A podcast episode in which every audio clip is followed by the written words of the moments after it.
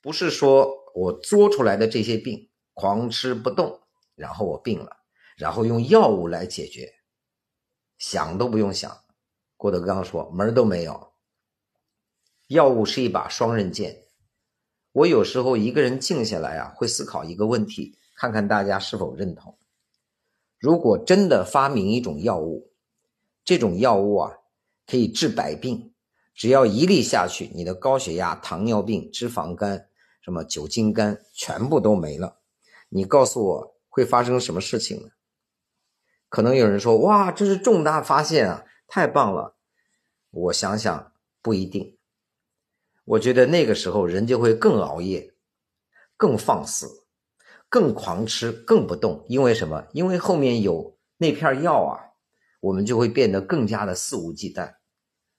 所以我们的主张，生活方式病一定要用生活方式来对治，包括我谈到的五项原则啊，心态的调整，运动的管理，啊，睡眠的管理，饮食的管理，以及戒烟限酒。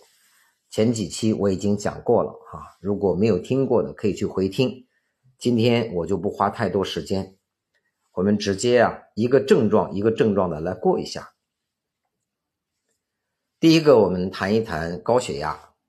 这个标题为什么我写的叫“高血压的另类思考”啊？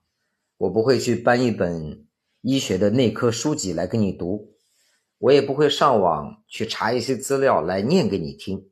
显示我很专业，你越听不懂，我就越专业嘛。我用最通俗的方法跟各位来做一个碰撞。之所以有资格讲这个呢，因为在十年之前我就是一个高血压，而且我清晰的记得医生告诉我，高血压一经发现啊，必须终身服药，这个是没有治疗方案的。走到今天，你随时量我的血压，八十一百二。我把这个称之为实证实修，你做到了再分享给大家嘛？所以谈到高血压的第一个问题，各位要思考，我不知道在座的有没有高血压哈？假如有，你是不是真的高血压？所以我列了一个字啊，叫标准绑架。来上我课的学员，大概三天左右的时间啊，大部分血压就进入正常状态了。但是也有人会有起伏，比如他昨天晚上没睡好，今天早晨爬楼上来的，然后他一量血压就有波动偏高，他看着那个表啊，就感觉到很焦虑。事实上呢，目前的电计绝大部分都是不可信的，它的误差非常大，啊，你以前一天多次测量取平均值。跟昨天对照是升了还是降了，这个有参考价值，但大部分时间并不准确。可是它会引发人的焦虑，焦虑又会引发高血压。那个水银的血压计相对来说会准确很多，但是自己一个人在家里操作又不太好操作，所以我们经常说啊，高血压要连续三天的时间。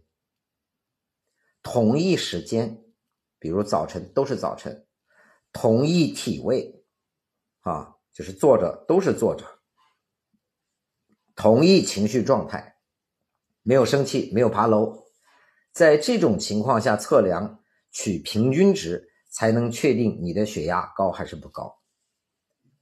很多人他的高压刚刚到达一百三、一百四，就开始焦虑，就开始吃药。